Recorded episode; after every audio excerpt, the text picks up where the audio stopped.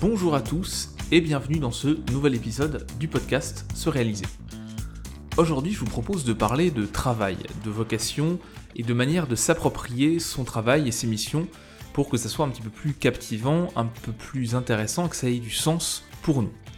Alors, on passe l'essentiel de notre temps adulte éveillé au travail, c'est quelque chose qui prend pas mal de place dans nos vies, et donc c'est important de s'y retrouver, c'est important en tout cas d'essayer, autant que faire se peut, d'y trouver du sens, de faire en sorte que ça s'aligne avec nos valeurs, avec notre manière de fonctionner, avec nos préférences, avec nos envies, avec nos compétences aussi bien sûr. Et donc tout ça, ça nécessite de prendre un peu de recul, de la hauteur et d'être proactif. Pour y arriver, on peut utiliser la méthode du job crafting. Alors le job crafting, c'est une démarche qui a été développée par des chercheurs il y a quelques années et qui fonctionne assez bien justement pour se réapproprier ses tâches au travail, pour se réapproprier ses missions. On n'a pas toujours la possibilité de trouver une vocation en tant que telle, de travailler sur l'ikigai. Si cette thématique-là vous intéresse, je vous invite à écouter l'épisode du podcast qui est consacré à l'ikigai. Et parfois, tout simplement, on a un domaine qui nous intéresse, mais la manière d'exercer notre métier ne nous convient plus. Et à ce moment-là, ça peut être intéressant de procéder à ce job crafting et on va voir exactement comment est-ce qu'on peut faire dans cet épisode. En tout cas, on va explorer certaines pistes pour le faire. Donc voilà comment je vais procéder dans l'épisode du jour. Je vais commencer par, comme d'habitude, parler d'une définition du job crafting. Ensuite, on va voir à qui ça s'adresse, qui peut profiter de cette méthode-là, qui peut en bénéficier. On va voir exactement en quoi ça consiste et quelles raisons peuvent pousser à faire du job crafting. En gros, dans quel cadre et dans quel domaine c'est intéressant de faire du job crafting plutôt que de changer de métier ou de faire autre chose comme démarche, comme l'ikigai par exemple. Et puis enfin, on va voir les limites de cette démarche et comment est-ce qu'on peut faire pour mettre en place le job crafting. Alors c'est une méthode qui est assez longue, mais on verra pas forcément toutes les étapes. Il y a des articles du blog qui sont consacrés à ça, donc je vous y renverrai. Mais je vais vous donner quand même des pistes concrètes pour euh, entamer la démarche, pour commencer à faire ce travail de réappropriation, de redéfinition de ces missions, pour avancer sur le chemin d'un épanouissement plus important au travail. Sans plus attendre, commençons l'épisode. Alors qu'est-ce que c'est exactement que le job crafting? C'est une démarche qui a été théorisée et développée par deux chercheuses, Amy Wresniewski et Jane Dutton, à partir du début des années 2000. L'idée, c'est de transformer l'occupation principale qu'on a, donc en général sa profession, son métier, pour l'adapter à sa personnalité et à ses préférences. Mis à part certains métiers, certains jobs dans lesquels on n'a vraiment aucune marge de manœuvre, en général, on a toujours une partie de personnalisation possible. On a toujours des marges de manœuvre pour essayer d'adapter un petit peu euh, son métier, ses missions, ses tâches à ses préférences personnelles. L'idée du job crafting, c'est d'aligner son emploi avec ses forces, avec ses motivations, éventuellement même avec ses passions, tout en restant bon et en excellant dans les tâches professionnelles qui nous sont assignées ou qu'on s'est auto-assignées. Alors en anglais, en fait, le terme crafts, ça correspond à l'artisanat et aux travaux manuels d'une manière plus générale. Donc quand on parle de job crafting, l'idée c'est vraiment de modeler son emploi, de, de mettre la main à la pâte pour transformer cette matière première en quelque chose qui nous corresponde. C'est une approche qui doit et qui est initiée par l'employé, par le salarié ou par l'indépendant si on, travaille, euh, on travaille pour son propre compte. Et cette démarche, elle permet de remodeler l'environnement de travail pour que celui-ci corresponde un peu plus à nos besoins. Et donc le jeu, la démarche dans ce cas-là, ça va être d'aligner et d'ajuster les exigences et les ressources qui sont disponibles dans son emploi pour adapter les choses et les rendre plus intéressantes et plus épanouissantes pour nous-mêmes. L'idée, c'est vraiment d'être proactif et de modifier concrètement ce qu'on fait au travail, mais aussi la manière dont on perçoit, dont on interprète et dont on cadre les choses. Alors, vous allez me dire que, bien sûr, il y a, des emplois où c'est un peu compliqué, qu'on n'a pas toujours des marges de manœuvre, mais c'est intéressant quand même d'essayer de se mettre dans cette démarche parce que souvent, on a tendance à minimiser les possibilités. Je dis pas qu'il y en a systématiquement dans toutes les professions, chez tous les employeurs, évidemment, et c'est pas toujours facile d'aligner ce qu'on fait avec nos passions, nos envies, nos motivations, mais souvent on dispose de marge de manœuvre un peu insoupçonnée tant qu'on n'a pas fait cette prise de recul. Et puis dans le pire des cas, quand on l'a fait et qu'on constate qu'on n'a pas de marge de manœuvre, au moins on a avancé sur euh, le chemin et on peut prendre d'autres décisions de réorientation, de réflexion sur le sens au travail d'une manière plus générale, sur le fait de changer d'employeur éventuellement, voire de changer complètement de métier, etc., etc. Mais très souvent, donc, on peut exercer la même fonction tout en en tirant plus de sens et en changeant un peu les actions et les objectifs qui sous-tendent nos missions. Donc soit on va remanier les missions, soit on va élargir le champ d'action, on peut innover dans la manière de travailler ou de s'organiser, on peut modifier les rapports qu'on va avoir à ses collègues ou aux personnes avec lesquelles on interagit dans la journée, au travail, et donc tout ça permet d'arriver, si tout se passe bien, à une activité qui devient plus agréable, plus intéressante et plus épanouissante. Mais comme souvent, c'est pas un one shot, c'est pas quelque chose qu'on fait une seule fois. Pour que ça soit vraiment intéressant et que ça soit durable, il faut régulièrement s'engager dans une démarche de job crafting. C'est-à-dire que régulièrement, il faut refaire le point et recadrer les choses pour conserver ce sens, au travail. Ça s'explique à la fois parce que les routines s'installent, évidemment, mais aussi parce que nos besoins, nos envies, nos motivations, elles vont évoluer avec le temps. On n'a pas forcément le même sens au travail quand on commence, quand on a, je sais pas, admettons 22 ans, que 10 ans plus tard si on est toujours un petit peu dans le même métier, la même profession. Donc il faut régulièrement mettre à jour les choses. Alors qui peut faire du job crafting? À quel métier ça s'applique? En gros, il faut se dire que, a priori, c'est possible dans n'importe quel métier, entre guillemets. C'est-à-dire que même si vous êtes étudiant, si vous êtes parent au foyer ou bénévole dans une association, vous pouvez appliquer la méthode du job crafting pour remettre du sens dans votre activité. Puisqu'en fait, ça consiste à redéfinir, à réimaginer et à redonner du sens aux tâches qu'on va effectuer tout au long de la journée. Bien sûr, encore une fois, il y a des métiers, des emplois, euh, quand on travaille à la chaîne par exemple, où c'est beaucoup plus difficile de faire du job crafting, voire impossible. Mais très souvent, on a des marges de manœuvre. Elles peuvent être petites, elles peuvent être un petit peu limitées, mais très souvent, on en a quand même. Donc je vous ai donné une définition très générale. Vous allez me dire, ok, très bien, on réfléchit aux tâches, etc. Mais qu'est-ce qui différencie le job crafting d'une simple position réflexive, d'un simple bilan? Alors justement, c'est là où la recherche scientifique est intéressante et la théorisation du job crafting est intéressante, c'est qu'en fait, les chercheuses, qui sont à l'origine du concept, et puis d'autres chercheurs ensuite, ont identifié trois composantes du job crafting. En fait, on a trois leviers qui permettent de modifier les choses.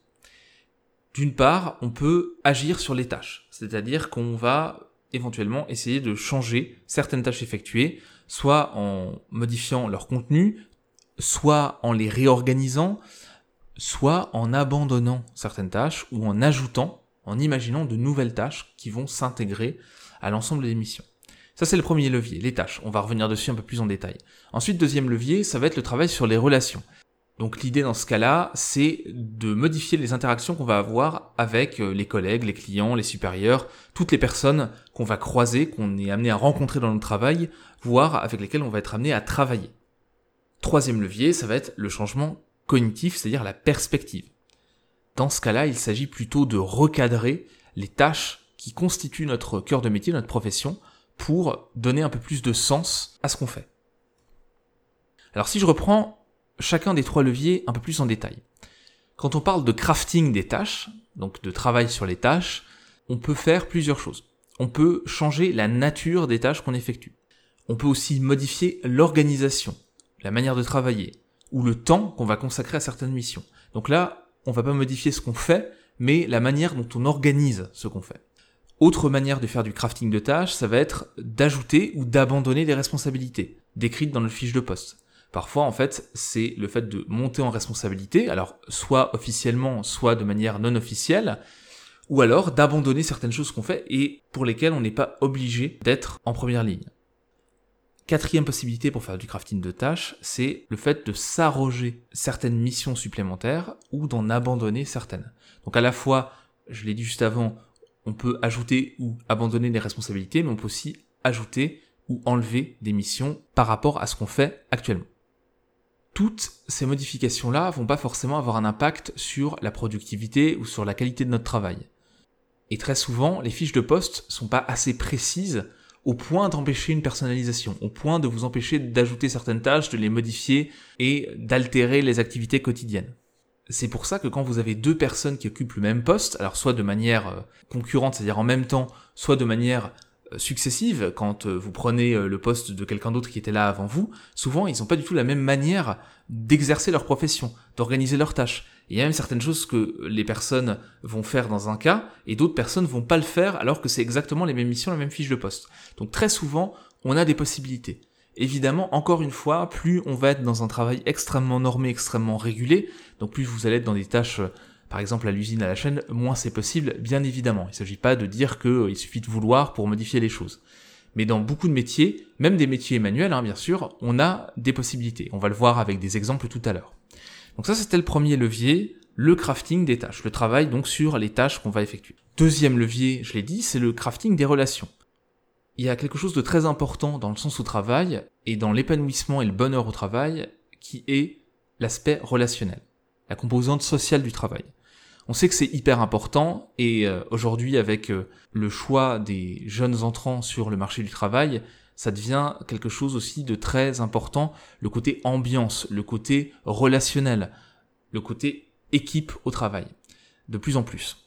Et donc ça, euh, ça concerne autant les collègues que les supérieurs hiérarchiques, que les clients, les fournisseurs, en gros toutes les personnes avec lesquelles on va interagir au quotidien. Et ça, ça a un impact extrêmement fort sur l'épanouissement au travail, sur le plaisir qu'on y prend, sur les émotions qu'on va ressentir. Donc quand on travaille sur les relations, on va réfléchir au travail des collègues. On va regarder un petit peu ce qu'ils font pour mieux les comprendre et pour mieux interagir avec eux. On peut augmenter par exemple aussi quand on fait du crafting des relations le nombre de tâches qu'on va faire en collaboration avec d'autres personnes. On va aussi éventuellement travailler sur la communication, sur le relationnel d'une manière plus process au long cours, sur l'organisation du travail avec les autres.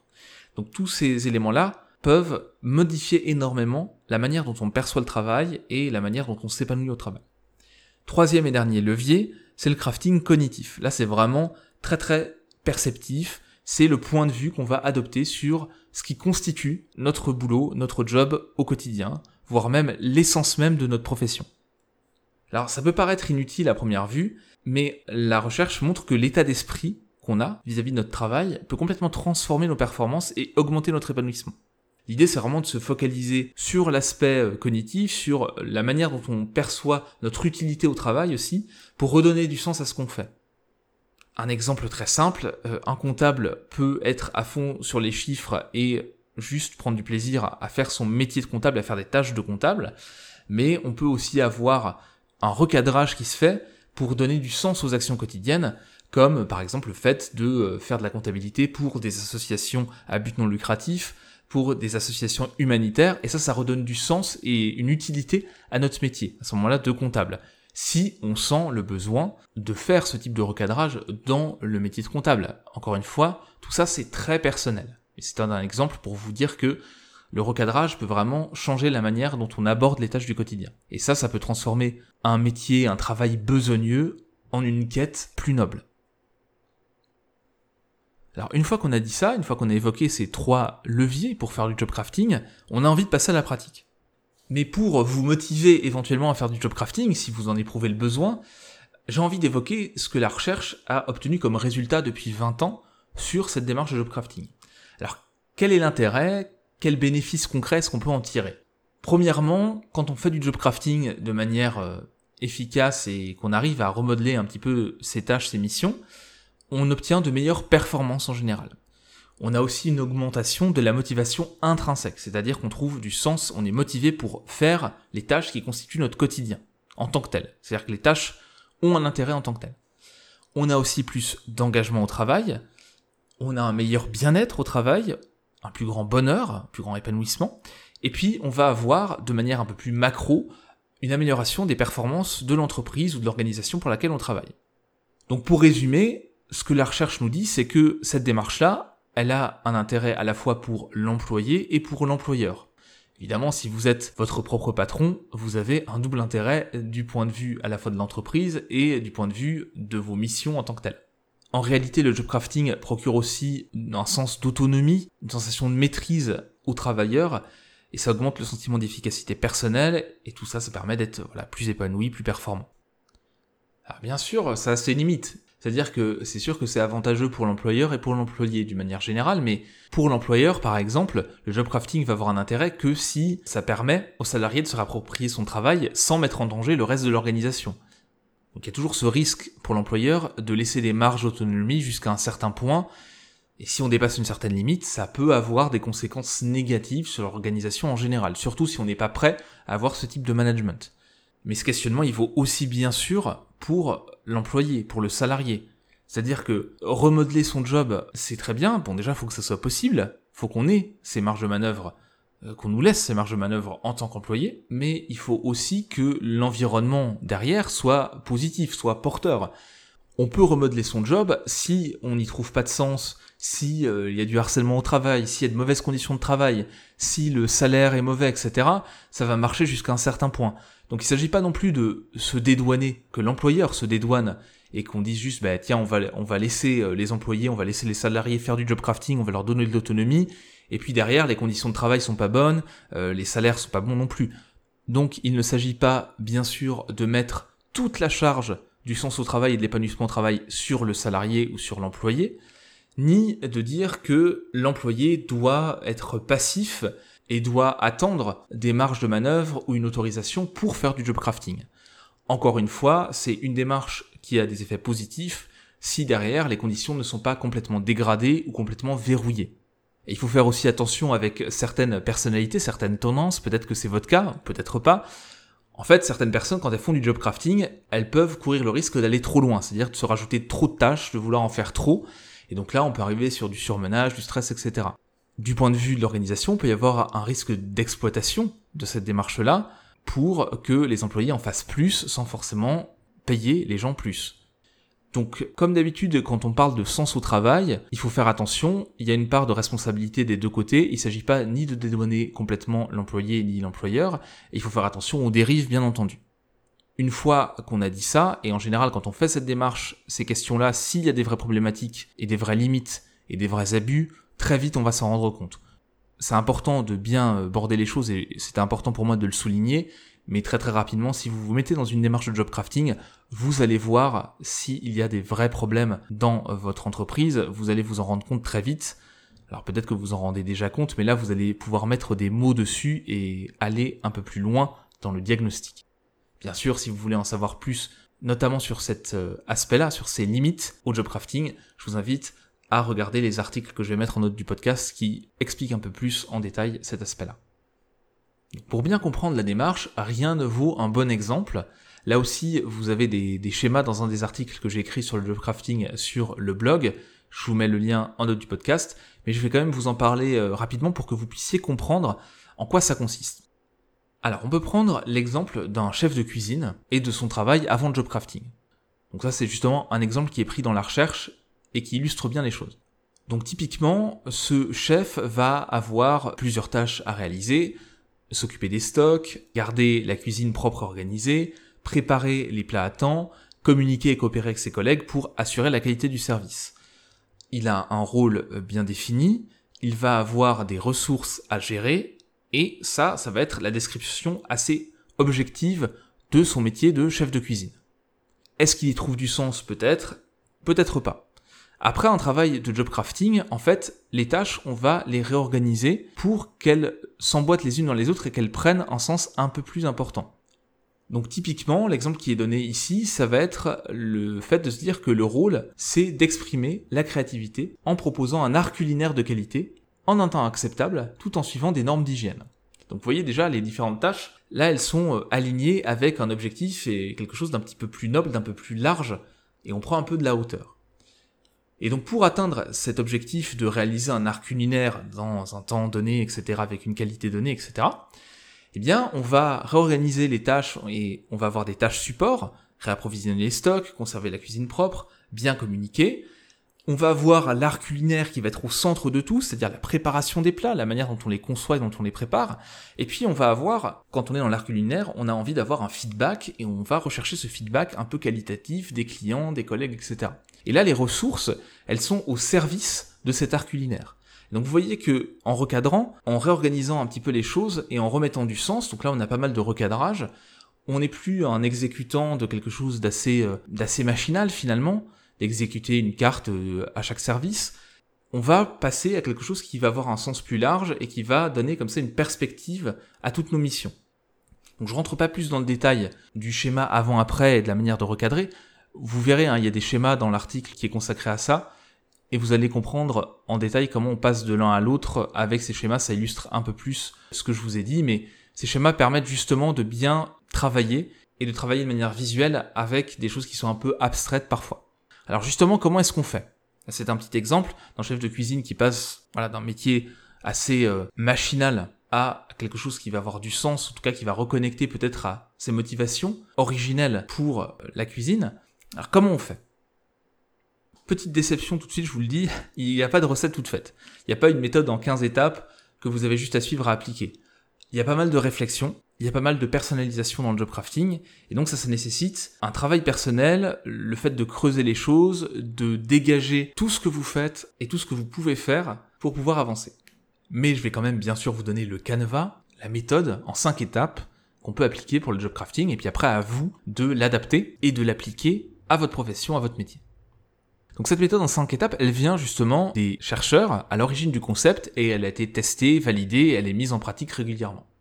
Donc première étape, c'est le diagramme avant, l'état des lieux.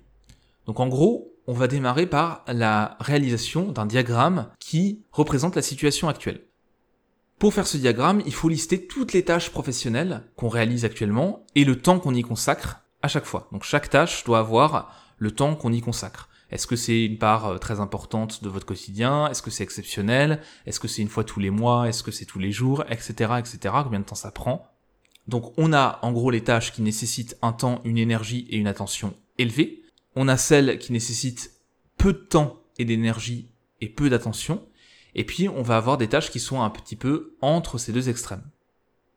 Et pour réaliser le diagramme, on va inscrire chaque tâche dans un bloc de plus ou moins grande taille en fonction de ces critères-là, en fonction de, des besoins et de l'attention, d'énergie et de l'importance qu'ont ces tâches-là.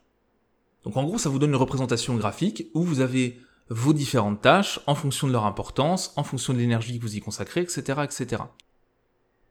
Deuxième étape, on va passer à la cartographie personnelle. Donc dans cette deuxième étape, vous allez devoir lister trois types d'éléments plus personnels qui vont vous servir ensuite à réaliser le diagramme de fin, en fait, le diagramme de réorganisation de votre emploi. Donc la cartographie personnelle, elle va avoir trois éléments. Premier élément, les valeurs. On va lister deux à quatre buts résultat qui représente ce qui est le plus important pour nous dans notre vie professionnelle. Par exemple, un résultat ou quelque chose qui est important pour vous dans votre vie professionnelle, ça va être de bien gagner votre vie. Ça va être d'être autonome. Ça peut être euh, de trouver du sens à ce qu'on fait. Ça peut être d'apprendre des nouvelles choses chaque jour. Ça peut être le fait de faire plaisir à ses clients, etc., etc. Donc ça, c'est les valeurs. Deuxième élément qu'on va lister, on va essayer d'identifier deux à quatre forces, donc en gros deux à quatre capacités, compétences ou talents qui nous sont propres et qui pourraient nous être utiles professionnellement. Peu importe que ces forces, que ces capacités, donc euh, compétences, caractéristiques, talents, etc., vous les utilisiez actuellement ou pas. Ça peut être des choses que vous utilisez déjà dans votre travail, ou alors des choses que vous utilisez pas du tout, ou alors dans les loisirs, dans vos relations familiales, etc. vous allez en lister 2 à 4. Ensuite, on a les passions. Et là aussi, on va chercher 2 à 4 activités ou sujets qui nous intéressent profondément au travail. Alors évidemment, si vous avez des passions en dehors du travail que vous pouvez intégrer dans votre profession, ça peut être pertinent. Mais c'est pas toujours le cas, donc cherchez d'abord des choses relatives à votre domaine métier avant d'aller forcément chercher dans les loisirs à intégrer des choses qui sont parfois assez éloignées de votre travail. Donc les passions, qu'est-ce que c'est? C'est des activités dans lesquelles on perd facilement la notion du temps et qui nous apportent du plaisir. Une fois qu'on a donc notre diagramme avant, on a listé toutes nos tâches et qu'on a cette cartographie personnelle des valeurs, des forces et des passions, on va réviser les tâches qu'on a actuellement au travail. Donc on va sélectionner toutes les tâches qu'on souhaite ou qu'on doit inclure dans son travail dans un premier temps. Donc vous allez reprendre toutes les tâches que vous avez listées, vous allez prendre ce qu'il est indispensable d'intégrer et ce que vous voulez vraiment intégrer, et vous allez les regrouper dans des blocs en fonction de l'énergie, du temps que vous souhaitez consacrer à chacune de ces tâches à l'avenir. Et dans l'idéal, ça, ça doit être basé sur le degré de contribution de la tâche à la réalisation d'une valeur, à l'utilisation d'une force ou à la poursuite d'une passion. Vous pouvez bien sûr aussi supprimer des tâches, C'est-à-dire les tâches que vous avez listées au début, ben, vous pouvez dire celle-là, en fait, je vais la laisser tomber. Si c'est possible, évidemment, dans votre profession actuelle. Hein. Et puis vous pouvez aussi intégrer de nouvelles tâches. Enfin, dernier élément, pour chaque tâche, vous pouvez indiquer si ce sont des tâches que vous pouvez réaliser tout seul, ou si d'autres personnes, des groupes peuvent y être associés, ou alors bénéficier de votre travail sur ces tâches-là.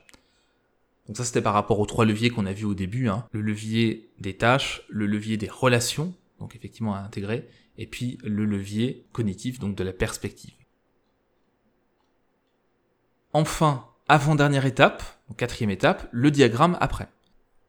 En gros, l'idée, c'est de créer des blocs où vous allez avoir des tâches, des valeurs, éventuellement des forces ou des passions, ensemble dans des blocs, des blocs qui ont du sens. Donc là, on travaille sur le cadre cognitif. Donc ce sont des rôles que vous souhaitez jouer au travail. Et chaque rôle comporte justement des tâches, éventuellement des valeurs, des passions, des forces. Et vous allez avoir comme ça peut-être trois, quatre rôles que vous allez jouer au travail. Et chaque rôle a un sens important, un sens euh, vraiment particulier et qui est propre à lui-même. Et ce rôle va comporter un certain nombre de tâches, va permettre de répondre à des valeurs, va permettre de s'appuyer et de mobiliser des forces et de combler ou d'accomplir, d'assouvir des passions. Bien sûr, certains blocs peuvent partager des valeurs, ils peuvent partager des forces, ils peuvent partager des passions. Ou au contraire, vous pouvez avoir une valeur qui est mobilisée juste dans un seul rôle. Du coup, votre travail, votre profession, c'est plus une liste de tâches à effectuer, c'est un, deux, trois, quatre rôles différents qui vont avoir un sens particulier. Et donc là, on est vraiment sur le recadrage. Enfin, une fois que vous avez complété cette quatrième étape, vous allez passer au plan d'action. Parce que c'est toujours bien de réfléchir, c'est toujours bien de prendre du recul, c'est toujours bien de réorganiser les choses, mais si derrière on n'agit pas, si on met pas en place un plan d'action, souvent ça va rester un petit peu lettre morte. Donc là, ce qu'on préconise en général, c'est d'identifier trois actions que vous comptez réaliser pour concrétiser votre nouvelle vision de votre travail dans la prochaine semaine, et puis trois autres que vous comptez accomplir dans les mois à venir. Vous pouvez aussi en profiter pour identifier des personnes qui peuvent vous aider dans cette démarche. Donc vous voyez tout au long des étapes, des cinq étapes, on va d'abord poser un diagnostic, on va activer le crafting cognitif en définissant de nouveaux rôles. On va activer le crafting des tâches puisqu'on va les lister, les trier, en ajouter, en modifier certaines, les connecter les unes aux autres pour qu'elles aient plus de sens. Et puis on va activer le crafting relationnel. C'est-à-dire, est-ce que des personnes sont impliquées dans ces tâches-là? Est-ce qu'on va travailler plus en groupe Quelle est l'utilité sociale parfois de certaines tâches, etc., etc. Donc ça, c'est vraiment la méthode générale scientifiquement établi du job crafting qui est testé, qui a été élaboré. Encore une fois, je vous mets un lien vers un article qui détaille tout ça et qui vous propose justement des schémas avant-après pour bien illustrer les choses et pour mieux comprendre la démarche du job crafting et en quoi ça consiste. Mais sans aller jusqu'à cette démarche en cinq étapes, vous pouvez aussi utiliser d'autres techniques comme une technique de questionnement un peu plus euh, précise, c'est-à-dire qu'on va essayer de répondre à un certain nombre de questions et ça va nous permettre de recadrer les choses. On peut essayer de partir de ses forces, les forces de caractère, j'en parle souvent euh, sur le blog et puis dans le podcast. Donc les forces de caractère, vous allez partir de ces forces et essayer de les mettre en œuvre dans votre métier. Vous pouvez aussi agir sur votre environnement de travail. Donc il y a un certain nombre d'autres manières de procéder complémentaires ou que vous pouvez faire à la place de la méthode du job crafting telle que je vous l'ai présentée, qui vous permettent d'avancer sur ce chemin-là. Donc là aussi, lien dans les notes du podcast et vous allez avoir quatre méthodes pour faire du job crafting. C'est un article que j'ai écrit sur le sujet et là vous allez les avoir en détail. Donc pour conclure ce podcast sur le job crafting, ce qu'il faut retenir c'est que voilà, notre travail, notre métier, notre job, notre profession, vous appelez ça comme vous voulez, ça occupe quand même un temps relativement important dans notre vie et c'est important de se poser la question du sens que ça a pour nous, ce temps qu'on passe au travail et du sens qu'a notre profession d'une manière générale, pour nous. C'est important de devenir l'artisan de son propre épanouissement professionnel. Il y a toujours une partie qui dépend de nous, et une partie qui ne dépend pas de nous, bien sûr, mais dans la partie qui dépend de nous, il faut se l'approprier. Il faut être proactif, il faut essayer en tout cas de faire en sorte de mettre du sens dans ce qu'on fait pour que ça soit intéressant et épanouissant pour nous. Évidemment, en fonction du métier qu'on exerce, il y a une première chose parfois qui est le fait de simplement gagner sa vie, de pouvoir payer ses factures.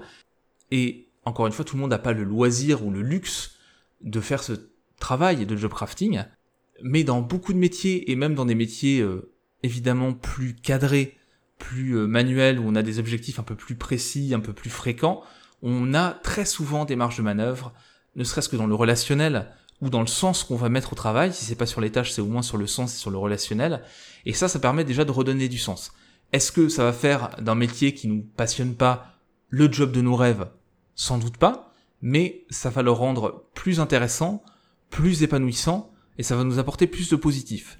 Et peut-être que après, les marges de manœuvre qu'on dégage en générant plus d'émotions positives, en mettant plus de sens, ça va nous permettre soit d'évoluer dans la branche de ce job-là, d'avancer et de débloquer de nouvelles responsabilités, d'avoir de nouvelles missions, ou au contraire de nous donner l'espace mental et l'apaisement psychologique pour explorer d'autres pistes complètement, ou envisager une reconversion, ou envisager de la formation professionnelle, etc., etc.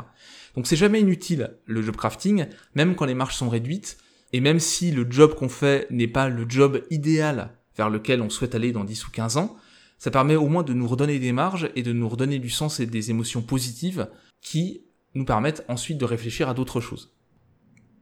Et encore une fois, quand on parle de job crafting, un job, c'est pas forcément un métier rémunéré.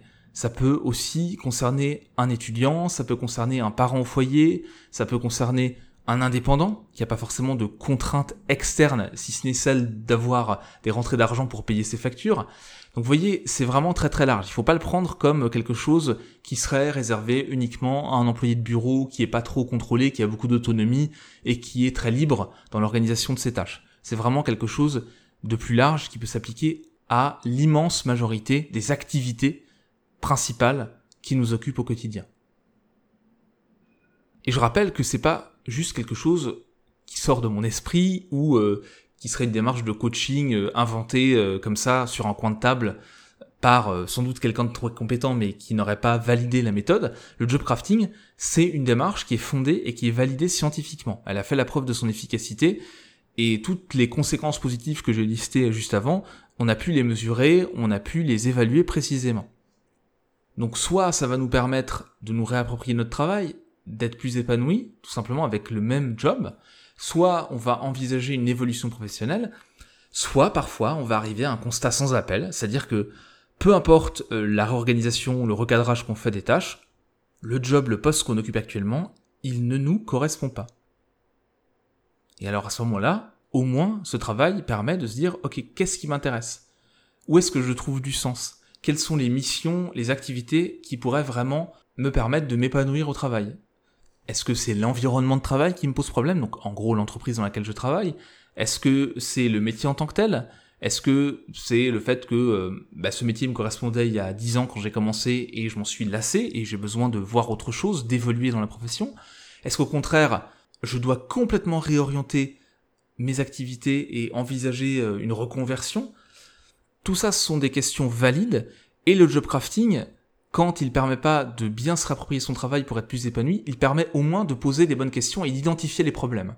Et à ce moment-là, on peut s'orienter vers d'autres approches. Par exemple, on peut utiliser l'ikigai pour essayer de trouver ce qui nous fait vraiment vibrer, trouver une vocation, trouver son ikigai en gros, hein, qui est le croisement euh, de vocation, mission, etc. Et de trouver quelque chose qui nous corresponde vraiment. Mais en tout cas, sachez que c'est jamais vain et n'excluez pas la méthode du job crafting a priori parce que vous vous dites, en y réfléchissant deux secondes, que de toute façon vous pouvez pas modifier ce que vous faites au travail, que c'est pas possible.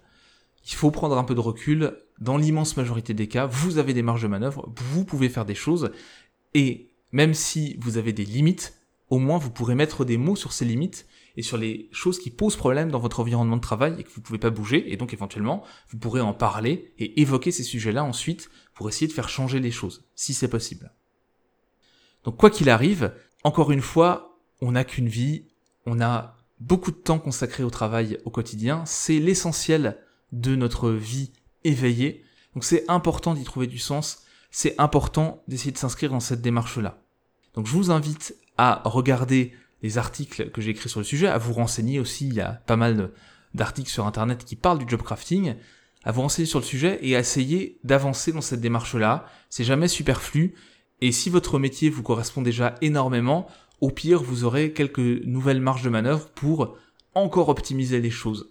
Et si au contraire vous êtes un peu en perte de sens, eh bien ça vous permettra de redonner un coup de boost et de redonner du sens à ce que vous faites. Et voilà, c'est tout pour aujourd'hui. Je vous remercie beaucoup d'avoir écouté cet épisode du podcast Se réaliser. Si vous l'avez apprécié, n'hésitez pas à le noter sur iTunes ou sur la plateforme sur laquelle vous l'avez écouté. C'est ce qui permet au podcast de remonter dans les résultats de recherche et c'est ce qui lui donne de la visibilité. Vous pouvez aussi bien sûr commenter, partager cet épisode sur les réseaux sociaux. Je serai très heureux d'entamer la conversation avec vous, de discuter en commentaire, d'échanger. Et enfin, sachez que le podcast, il y a un blog que vous retrouvez sur le site ce-réalisé.com et qui propose pas mal d'articles assez variés sur le développement personnel. Donc je vous remercie à nouveau d'avoir écouté cet épisode et je vous dis à très bientôt pour un nouvel épisode du podcast Se réaliser. Salut